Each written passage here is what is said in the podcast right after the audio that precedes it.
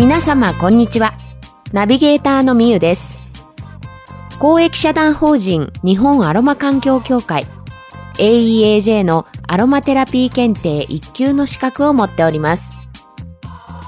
さてアロマのお話をさせていただく前にお断りしておきたいことがございます。この番組ではアロマが体や心にもたらす影響についてお話しすることが多々あります。大前提としてこの番組内でお話しするすべての情報は医学的医薬品的な効果や効能を保証するものではありませんのであらかじめご了承ください。そしてこれからアロマテラピー検定を受験しようと思っている方にとって参考になる内容でもあると思います。試験を控えている方は通勤通学時間やバスタイムなどに流し聞きするのもいいでしょう。ですが、あくまでも個人的にアロマを楽しむための番組です。ぜひゆるーくリラックスして聞いてください。それでは第9回のスタートです。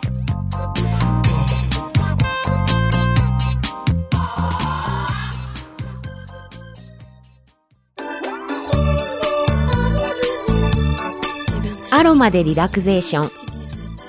この番組は名古屋市天白区平張駅徒歩2分のプライベートダイエットリラックスサロン。アンティークの提供でお送りいたします。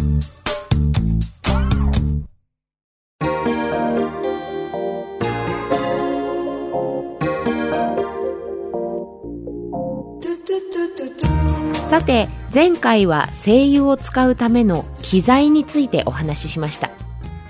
すでにご存知の通り精油はとても濃度が高いのでそれを希釈する。つまり薄めるためのものを機材と言います。この番組ではトリートメントオイルを作る際に必要な機材である植物油についてご紹介していきます。ここで少し前回の復習です。精油には親油性要するに油に溶ける性質があって皮脂膜で覆われている皮膚に浸透しやすいという特徴があります。植物油は精油の成分を体内に運ぶ役割もするのでキャリアオイルと呼ばれたりまた機材という意味でベースオイルと呼ばれたりします。植物油は精油と同様に植物の一部から抽出されるもので種類もたくさんありますので具体的にご紹介していきましょう。まずはスイートアーモンドオイルです。これはバラ科のスイートアーモンドの種子種ですね。スイートアーモンドの種子から抽出される淡い黄色のオイルです。少々粘り気があってかすかにアーモンドの香りがします。スイートアーモンドオイルは植物油の中で最も歴史が古く古代ギリシャ時代にはすでにトリートメントオイルとして使われていたと言われています。また肌質を問わず使いやすいことが特徴でアロマテラピーではよく使われる代表的なキャリアオイルと言えます。敏感肌や赤ちゃんの肌の保湿手作り化粧品の材料などにおすすめのオイルです。次にホホバオイル。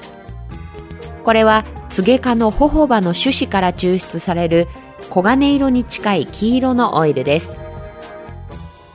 名前にはオイルとついていますが正確には油ではなくて植物性の液体のロウつまりワックスです。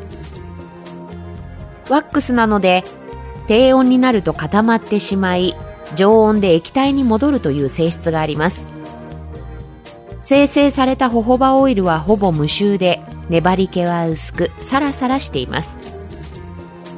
ホホバオイルもすべての肌質に使える優秀なオイルでスイートアーモンドオイルと同様アロマテラピーでよく使われる代表的なキャリアオイルと言えます。浸透力に優れていてシルクのような滑らかな使い心地や品質が安定していてほとんど腐敗しないのが特徴です。日焼けやニキビで炎症した肌乾燥肌エイジング肌手作り化粧品の材料などにおすすめのオイルとなっています。続いてグレープシードオイル。これはブドウの種子から抽出される黄色に近い薄緑色のオイルです。非常に軽くてサラサラしていて油っぽくなくほぼ無臭です。こちらもすべての肌質に使えますが特に敏感肌姿勢肌混合肌に適していてグレープシードオイルもまたアロマテラピーでよく使われる代表的なキャリアオイルと言えます。ちなみにグレープシードオイルの原料はワインの製造後に大量に残るブドウの種子を使うためにキャリアオイルの中では比較的安く購入することができます。さっぱりした使い心地や精油の香りを邪魔しない特徴。さらには肌に潤いを与えて柔らかくしたり引き締め効果も期待できることから体の広範囲のトリートメントなどにおすすめのオイルです。